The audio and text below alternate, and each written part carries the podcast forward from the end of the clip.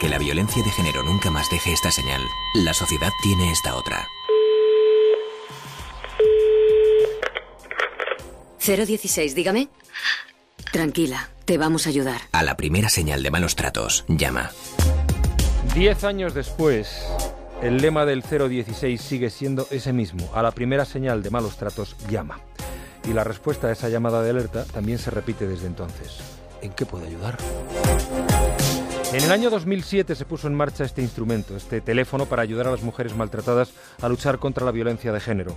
Desde entonces han recibido más de 700.000 llamadas de víctimas de malos tratos, pero también de amigos o familiares que sospechan que alguien de su círculo cercano está sufriendo malos tratos y tratan de ayudar para terminar con esta lacra social que lo es.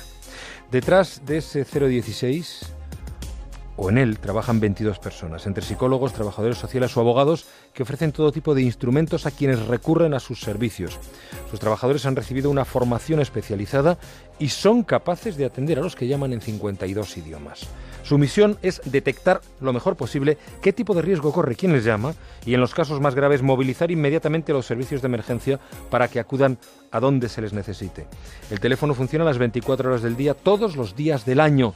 Se puede llamar de forma anónima y ellos garantizan que todo lo que se cuente sea confidencial y no deje ningún rastro en la factura telefónica.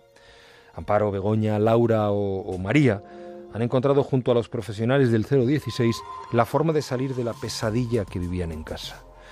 Ellas fueron derivadas a pisos de acogida después de que su llamada pusiera en marcha toda la maquinaria de ayuda social a víctimas de malos tratos. Desgraciadamente, desgraciadamente para 36 mujeres el 016 no llegó a tiempo. Son las que han muerto en lo que va de año asesinadas por sus parejas o exparejas.